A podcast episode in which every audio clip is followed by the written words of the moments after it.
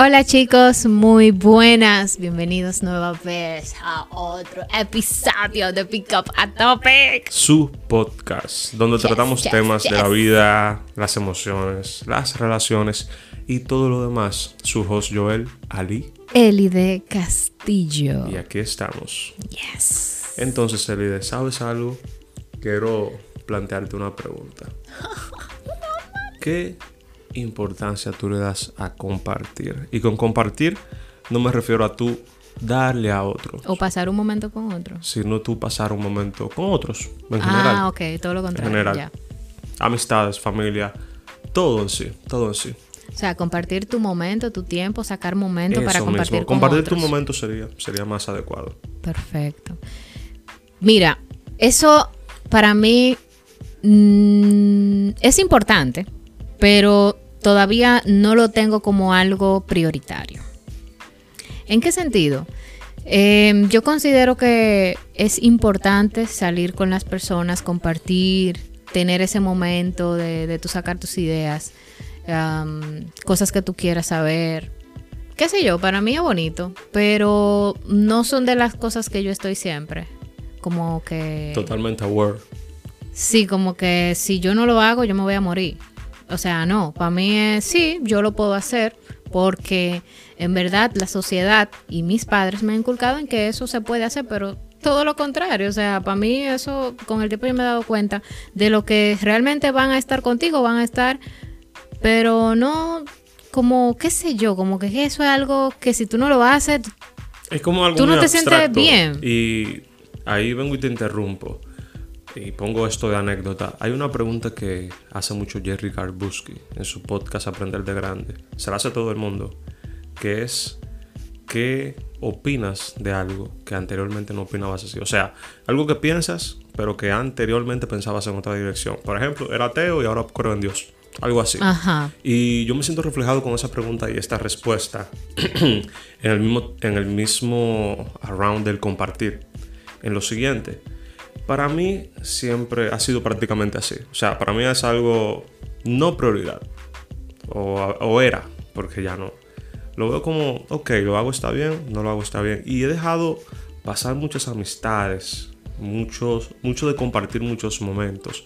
Simplemente por ese pensamiento. En sí, Sí. quizá me ha ayudado a enfocarme en otras cosas, porque realmente he encontrado momentos para realmente enfocarme en mí y me ha ayudado bastante en la vida. Pero sí creo que he perdido un poquito de algo que nunca voy a poder recuperar. Y lo digo así, y no es que me sienta arrepentido, pero sí me encuentro como en un punto de mi vida que tengo un cambio de pensamiento, donde más que decir no, porque realmente quizás no pueda, intento buscar esa respuesta positiva, intento buscar ese sí y crear el espacio para ese sí. Ahora yo te, te traigo otra pregunta, o sea, ¿qué te hace pensar a ti de que ya no puedes hacerlo? No, y eso es lo que te digo, no es que pienso que no puedo hacerlo, simplemente lo que pasó, pasó. Ya lo que quedó en el pasado, quedó en el pasado. Y ese tiempo que yo no compartí, por ejemplo, contigo en el pasado, no lo voy a recuperar. Puedo Sí. sí, crear otros momentos. Y en eso sí es que me estoy enfocando. Ah. Porque ahora te- vengo de un cambio de pensamiento. De pensar que realmente no es prioridad. A ponerlo en un punto de prioridad en mi vida. Donde quizás no pueda. Pero en vez de simplemente ser claro, porque por algo sí somos, por ejemplo, contigo soy pareja, con Sí. otros soy amigo, de ser claro y decir en mi momento no, intento mejor buscar ese espacio para poder decir que sí.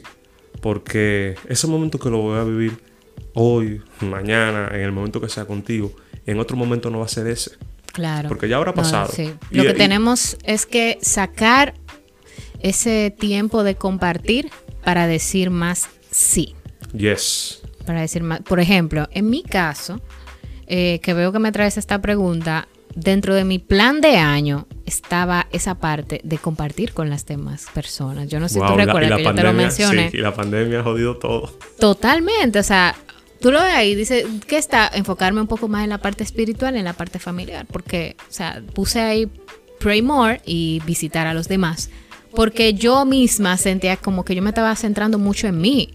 Y no es que esté mal, y voy a seguir haciendo, voy a seguir siendo así porque es parte de mi personalidad. O sea, yo nunca te voy a decir, no, yo no puedo, yo, yo sí puedo, si, de verdad yo no puedo. yo en, mi, en, todo lo que he crecido, en, bueno, hasta mis 26 años hasta la fecha, eh, en los últimos dos años yo he cambiado mucho, he cambiado mucho de amistades, de, de, salir, de compartir. Por eso yo dije, conchale, hay cosas que yo hice como tan bruscamente que yo entiendo que yo pude haber hecho diferente.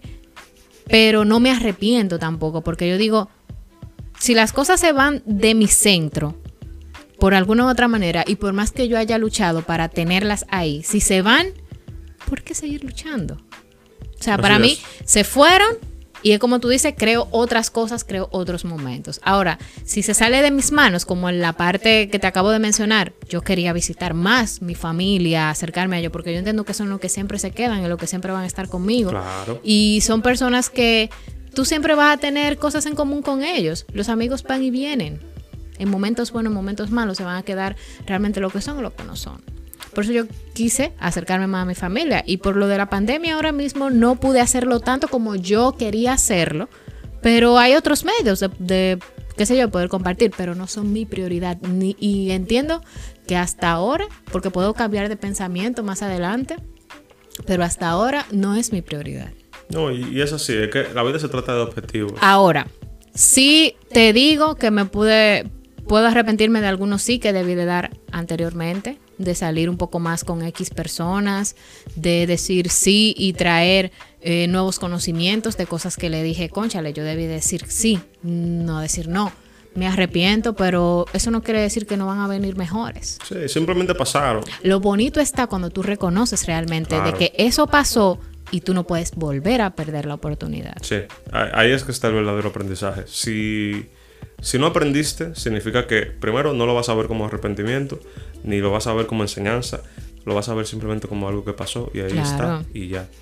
Y el viento se va, la arena se va, todo se va. Pero si en cambio o te arrepientes o por lo menos lo reconoces, ya comienza a ser parte de ti y te moldea. Claro. la palabrita de la semana, moldear. Claro, moldearte. Pero una, una pregunta. Dímelo, dímelo. ¿Te arrepientes de algo en la vida? De nada. Realmente. No, no creo que el arrepentimiento es malo, para nada. Creo que si tú hiciste algo que te sientes que te debes arrepentir, arrepiéntete. Ahora bien, eh, mi forma de, vivir, de ver las cosas, he hecho mucho, de todo un poquito. Y de nada hasta ahora yo puedo decir, no debí hacerlo. ¿Tú te sientes que has vivido intensamente? En algunos aspectos, en algunos aspectos. Lo que pasa es que para mí la palabra intensa tiene que ver mucho con el riesgo. Y yo soy muy cuidadoso porque ok, te lo decía en otro episodio, el hecho de que yo soy una persona que cuida a los demás. O sea, yo puedo arriesgarme mucho yo. Totalmente. O sea, yo puedo hacer algo y arriesgarme mucho yo. O sea, valga la redundancia, porque yo sé hasta dónde yo puedo llegar. Claro. Yo sé hasta dónde las cosas sí me afectan. Pero también sé que le importo a otros. Familia, novia, Claro. a, otros tú lo importas, entonces también tú tienes que saber medir el riesgo contigo. Sí. Y ahí es que está la importancia de el arrepentirte y el hacer cosas que no te vayas a arrepentir. Yo puedo hacer algo y arriesgarme mucho, tener quizás daño, que para mí quizás no sea grave, pero para otros sí. Claro. Y eso puede afectar. O sea, no quisiera yo perder, perder un brazo o una pierna, pero yo me siento en la capacidad mental de poder vivir si me pasa. Ok. Ahora bien, no sé cómo quizás eso afectaría a mi padre, que es una persona tan sentimental. A mi madre, que a pesar de que sea muy dura por dentro, es un pudín. A mi novia, no sé cómo. O sea, yo no. Yo lo veo como, bueno, nada, quizás me cura de que, concho, quería señalar. Pero eh, es algo que está dentro de mi mente. Por eso hay que intentar siempre moldear tus acciones para no arrepentirte. Porque si yo en algún momento voy a tener un arrepentimiento, quizás sea de, que alguien o algo que yo hiciera pensando que no le iba a hacer daño, le terminó haciendo. Eso sí sería algo que a mí me haría arrepentirme. Pero hasta el momento soy joven, soy joven, no sé lo que me espera en los próximos años que me quedan de vida. Pero no tengo algo como que yo pueda decir como, wow, ¿por qué? No, o sea, es como una conversación que teníamos. Las cosas, los acontecimientos, o los enfrento o los abrazo. O huyo, que también es tomar una acción pero no me sé sentar a, esperar porque me estresa. quedarme en ese espacio de dolor me estresa. Tengo que hacer algo para evitarlo. Me gustó mucho eso que decías de moldear tus acciones.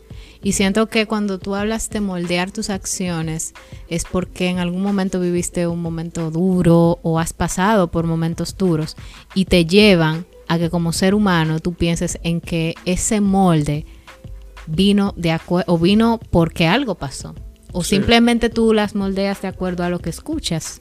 Sí, y yo creo que soy mucho de que si no vivo la experiencia en carne propia no la aprendo. Y mira que soy muy pro de que la gente tiene que aprender escuchando también.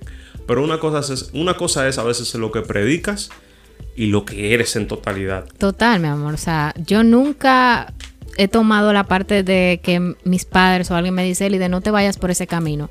Yo digo que hasta que yo no lo viva, No voy a saber. no voy a saber. Muchas veces, muchas veces me decían, Eli, de tú no puedes hacer eso. Y me lo creí muchas veces. Así mismo. Me las creí. Luego que experimenté ciertas cosas, yo dije, pero ven acá. Pero realmente las cosas no son como me dicen, sino que hasta que tú no vives, No te das cuenta. tú no te das cuenta. Por eso es importante tú compartir, porque ahí tú vas a conocer, vas a saber, te van a decir, hey, no lo hagas. Claro, hay cosas que te lo dicen muy claro, no lo hagas. Y al final terminan siendo la realidad. Es así. O sea, O sea, pero, pero hasta que tú no lo vivas, nunca des algo por, por decreto. O sea, nunca lo des por decreto hasta que tú no lo vivas. La maravilla del ser humano está en sus relaciones y en esas relaciones de odio y amor y todo lo que venga. Es que, es que están todos esos retos. Sí. Esos retos de no puedes. Porque a veces no, no necesariamente tiene que ser un ser querido que te ponga a la pared.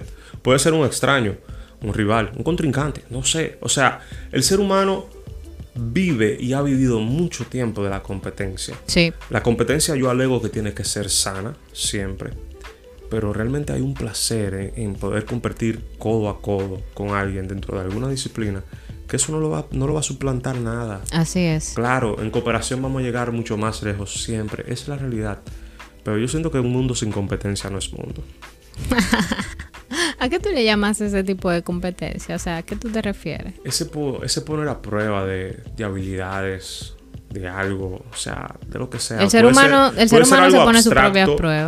Pruebas. Cuan- el ser humano se pone sus propias pruebas Sí, cuando se, propias arriesga. pruebas, totalmente. Cuando se arriesga. Pero cuando te arriesgas, tú miras quiénes también tomaron ese riesgo. Claro. Y qué tan lejos llegaron ellos. O sea, a pesar de que la competencia no sea en vivo, en alguien tú te basas, a alguien miras. Incluso a los que ni siquiera están en la competencia. Porque si eres pionero en algo, lo que primero vas a pensar es, yo lo estoy haciendo, otros no. Este hecho es mi o y yo llegué aquí. los demás simplemente son parte del público. Ya. O sea, a pesar de que la competencia sea un, sea un solo competition, eres tú contra el público. O sea, nunca, nunca el competidor está solo. Aunque sea contra la naturaleza. Por eso es que se compite. Si Por no, no se tuviera compite. sentido. Yes.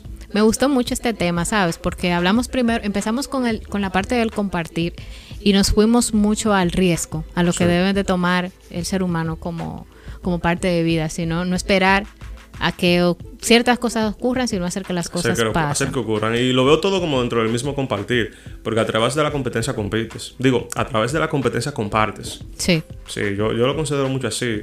Yo he participado en cierto, en cierto concurso donde no me he llevado amistades de toda la vida, pero sí me he llevado experiencias que yo creo que me han hecho quien soy hoy. O sea, el, el de Chulísimo. Nacional, el de, el de AES Andrés. Y, y wow, qué experiencias. El tú competir, el tú luchar por un lugar donde quizás no eres ni siquiera el que tiene más ventaja. Te moldea bastante, te moldea Claro. bastante. hasta te ayuda a descubrir realmente quién eres. Yes. Porque muchas personas llegan a esos sitios y no saben de lo que son capaces. mismo, e- Eso es, y te lo digo porque en Cervecería Nacional a mí me eliminaron en la primera ronda Sí. y yo nunca hasta ese momento me creía capaz de abrazar a alguien que se había ganado. O sea, para mí eso fue totalmente impactante. Yo salí de ahí y yo pensaba, wow, yo lo que voy a hacer es ahora sentarme en una esquina y ponerme a dar grito como un loco. Y no pasó así, eso sí. Yo me sentía como que habían pasado 15 años de mi vida en un día de una 6, 8 horas. Pero fue bastante, bastante genial. O sea, es una experiencia que no sé, no sé si otro ha vivido, lo ha vivido de esa forma. Bueno, lo vivieron quienes estuvieron ahí conmigo, pero quizás no desde la misma perspectiva que yo, porque yo perdí. Y luego me Claro. llamaron que pasé. O sea, eso fue totalmente inédito, como wow. Wow. Ya la historia, tú te la sabes muchísimo, mi amor, Sí, porque te la he contado bastante.